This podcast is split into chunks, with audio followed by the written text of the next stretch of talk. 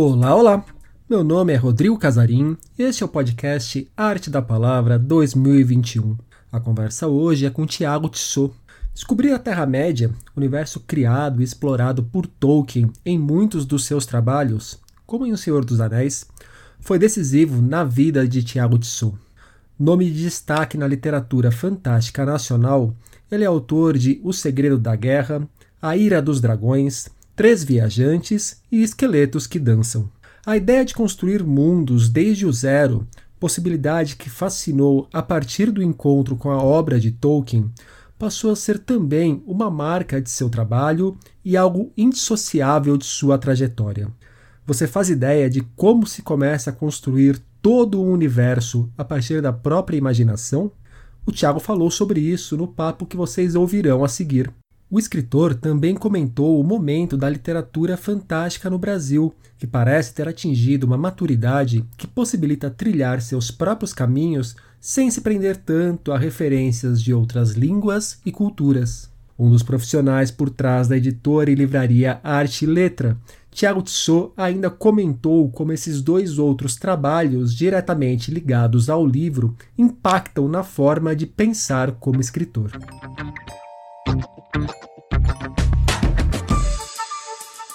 Tiago Tissot, obrigado pela presença aqui no podcast do Arte da Palavra 2021. Tiago, para começar o nosso papo, uma coisa que aparece em todas as entrevistas que eu li sua, em todos os relatos que eu li sobre a sua carreira.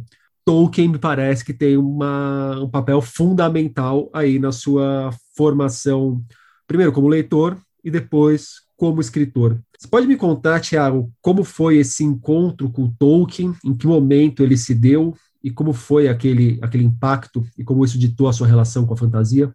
É, bom, eu queria primeiro agradecer a, Arte da Palavra, o SESC, pelo convite de novo, de estar aqui mais um ano, acho que é o terceiro ano que eu participo já do Arte da Palavra, e é sempre uma experiência muito, é muito marcante todas as vezes que eu participo, e queria agradecer de novo o convite de estar aqui, queria agradecer o Rodrigo também, que vai, fazer essa conversa para a gente e tal, é, e, bom, o Tolkien eu tenho uma história um pouco longa, extensa com o Tolkien, ele acabou de ele acabou influenciando quase tudo que eu o começo de tudo que eu fiz. Hoje é engraçado porque hoje não dá para dizer mais que ele influencia tanto, mas assim, no início ele foi fundamental. Assim. Eu a, a, o primeiro, assim, a primeira leitura que eu fiz para valer, assim, de tipo, uma leitura que eu aquela coisa que você mergulha, assim, você quer ler porque você não consegue parar e tal, foi do Senhor dos Anéis. Então, o impacto dessa leitura foi foi tremendo na minha na minha trajetória. Você lembra qual idade você tinha? Em que contexto que você leu? Na verdade, a, a história foi a seguinte: é, eu estava indo viajar, acho que para os Estados Unidos, então eu devia ter uns 14 anos. E eu estava no aeroporto e, e, queria escolher um livro em inglês, porque eu queria treinar meu inglês, e acabei pegando o, livro do o livro do Hobbit em inglês. E a capa era do a capa, eu lembro que a capa era do John Howe, o desenho do John Howe, e eu comecei a ler o livro não entendi muita coisa, porque o meu inglês não era lá grandes coisas, mas eu fiquei muito atraído pelo universo que, que aquela história se passava, pelo mundo que estava sendo construído ali. E quando eu voltei dessa viagem, ah, eu fui atrás do que tinha do Tolkien e acabei caindo no Senhor dos Anéis. E assim, sei lá, o Senhor dos Anéis deve ter três volumes de mais de 500 páginas cada um e eu mergulhei naquilo e li isso aí muito rápido, assim, e Aí fui atrás de outras coisas, daí eu li o Hobbit, daí eu li o Silmarillion, daí eu li ah, os Contos Inacabados, e daí comecei a ler inglês, porque não tinha mais coisa dele no Brasil, comecei a ler biografia, tudo que aparecia do Tolkien eu comecei a ler, assim, foi um, um impacto muito grande. E a, o, o, que eu acho mais engraçado é que o impacto não foi tanto pela história e pelos personagens, mas foi pelo mundo mesmo, pela Terra-média, de, assim, de perceber que existia um, um universo fantástico, que alguém criou um mundo que quando você quando eu estava lendo parecia que realmente existia, assim, que era uma coisa que existia como como o nosso mundo, porque tinha história, porque tinha é, tradições, porque tinha lendas, porque tinha herói, enfim, foi uma coisa que, que mexeu muito comigo e eu comecei a escrever a partir dessa experiência. Assim, foi essa essa leitura do Hobbit, assim, mesmo não entendendo nada, sendo numa outra língua, ela acabou meio que me botando no caminho que eu, que eu acabei seguindo até hoje. Né? Você ainda é um leitor, se não frequente, pelo menos ocasional, de Tolkien? Ou é uma coisa que você é melhor deixar ali num momento especial da sua vida e dá, e dá até medo de revisitar e não curtir tanto? Então, há uns 10 anos atrás, eu, eu ainda lia, relia, voltava para os livros, dava uma lida, alguma coisa. O que eu leio hoje é muito mais a parte de, de criação de mundo e, e essa, e essa coisa do mundo ficcional do que ler os textos de verdade. Assim, a, a sei lá, a, a HarperCollins está relançando tudo com novas traduções, é, eu sou muito amigo do, do Reinaldo, que está mexendo lá nas traduções, fazendo algumas traduções. O Gabriel também traduziu algumas coisas para a gente, está fazendo as traduções. Então eu releio até para ver o trabalho deles e para conhecer essa nova visão que eles estão dando. Mas não é uma coisa assim de, cara, vou ler de novo e curto ler. Mesmo os filmes, eu, eu lembro que eu tentei ver esses dias e aí eu vou pulando trechos assim, já não, não é aquela coisa assim que era, sei lá, 10 anos atrás. E aí você leu o Tolkien, Terra-média te impactou muito tudo aquilo que ele cria, e você falou: tá legal, agora eu vou criar os meus mundos. Como que funciona? Como que se cria um mundo, Thiago? Então, a, aí que tá. O, o, que me chamou mais a atenção no, no, no, no começo não foi assim de, ah, eu quero criar o meu mundo, mas foi como ele criou esse mundo, qual foi o processo e, quais as etapas, como que você cria um mundo, de repente, que as pessoas acabam mergulhando nele e, e vivendo aquele mundo de certa forma, né? Os, os fãs mesmo, assim, não só do, da Terra-média, mas pode falar, sei lá, Star Wars, Harry Potter, Percy Jackson, essas séries que tem muitos fãs e eles mergulham naquilo e acabam eles acabam vivendo dentro daquele mundo durante, durante um período muito grande, né? Então, eu, a, o que me intrigou no começo foi de como que ele criou, como é que, como é que ele chegou nesse ponto.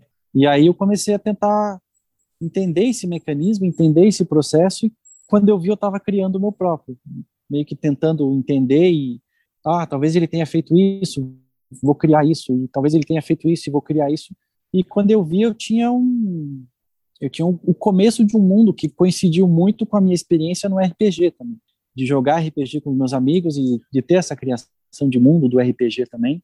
E fui, eu fui meio que juntando as duas coisas e eu fui me dando conta, putz, eu eu acho que eu tenho alguma coisa aqui. E comecei a escrever sobre isso, porque aí você chega naquela coisa que, o Tolkien se, se, se deparou com isso, que era a, a coisa do Tolkien era a língua. Né? Então ele criou as línguas, ele criou duas, três, quatro línguas, e aí ele se deparou com a coisa de, mas não adianta nada eu criar uma língua se eu não tenho quem fale essa língua. E daí ele começou a criar o mundo dele. Ah, no meu caso foi o seguinte, eu meio que criei um universo, falei, mas se eu não tiver histórias se passando nesse universo e pessoas andando por esse universo, também não faz muito sentido ter só o universo. Então, daí eu comecei a escrever histórias passadas nesse mundo, né? E isso fazem, cara, eu acho que tá mais de 20 anos que eu tô nesse mundo assim, de sempre lidando com ele, desenvolvendo, criando coisa, mexendo aqui, mexendo ali. É um trabalho que me parece que você nunca olha e fala, pronto, está acabado, não vou mais colocar a mão, o mundo está dado, né? É um, é um processo permanente de, de construção e reconstrução. Sim, é, é um processo permanente. E, e para mim, a, a, quando eu tenho que mexer em alguma coisa, é uma das coisas mais divertidas, tipo, ah, eu estou criando, estou escrevendo uma história agora, só que tem um detalhe nessa história que, que eu tenho que mudar em todos as, as por todos os lugares que eu já passei para que ela fique coerente, que ela faça sentido. Então esses pequenos ajustes de voltar atrás é o que uma das coisas que mais me diverte assim. O, como é que funciona isso na prática, Tiago? Aliás, vou, vou fragmentar essa pergunta em duas. Para quem está nos escutando e de repente quer começar a criar um mundo, quais são os primeiros passos? Que sugestões que você dá para ter uma base, um alicerce para começar a desenvolver o mundo? Então, na oficina, por exemplo, a oficina que, que eu faço agora, é, que a gente está fazendo, que, que, que, eu fiz já e faço na arte da palavra, a gente sempre começa é, explorando, se você delimita o teu espaço, porque, assim, se você for criar um mundo inteiro, você ah, tem que criar reinos, personagens, é, história, economia, cultura, é muita coisa, você vai ficar muito perdido. Então, não, não dá para olhar para o todo e querer abraçar o todo de uma vez só, né? Não, você tem eu, eu por exemplo eu comecei o meu mundo começou o seguinte eu tinha uma situação muito específica que era uma pessoa encapuzada ela usava ela usava uma, um capuz verde e estava sentada numa taverna. E a partir disso eu comecei a fazer perguntas. Quem é essa pessoa? Da onde ela veio? Para onde ela está indo? Por que, que ela está de verde? Quem que ela vai encontrar? Ah, essa taverna está onde? Qual cidade? Essa cidade e assim, a partir de um detalhe muito específico, você vai explorando e fazendo perguntas e vai criando esse, essa amplitude, né? Então, na oficina, a gente começa sempre com um ponto geográfico. Às vezes pode ser uma ponte, pode ser uma montanha, pode ser uma floresta. E a partir desse ponto a gente começa a explorar. Tudo bem, essa floresta, mas ela está onde? O que, que tem em volta? Ela tem alguma história? Aconteceu alguma coisa importante nessa floresta? E a gente vai explorando. E quando a gente percebe que as histórias vão se entrelaçando de cada, cada detalhe, né, cada etapa, você tem um universo já, de certa forma, bem complexo no final. Então, eu acho que assim, a, a, a dica é comece pensando num, num espaço muito pequeno.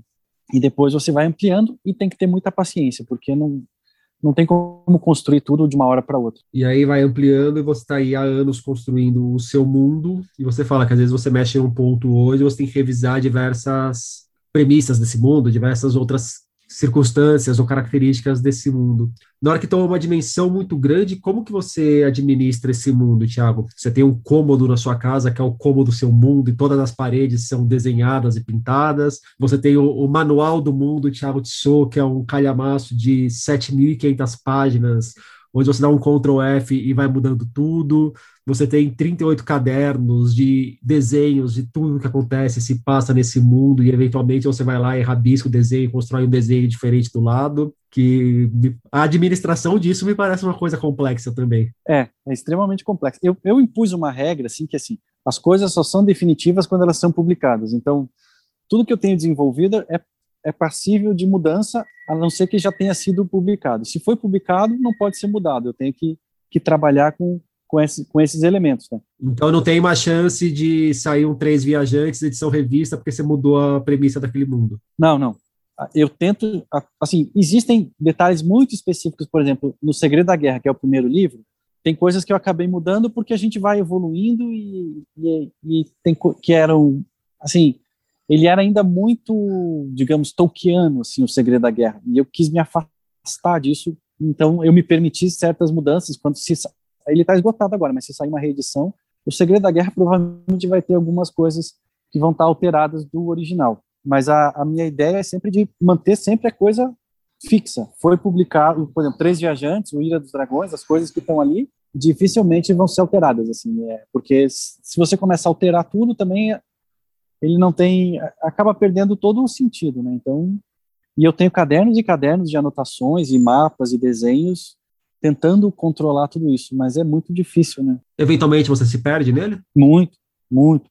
Aí o que eu faço é o seguinte: se eu me perco, quando eu quando eu estou escrevendo e eu me perco, eu, eu recorro a, a, aos livros, tanto o Três Viajantes, o Ira dos Dragões e os contos que saíram já em, em antologias, né?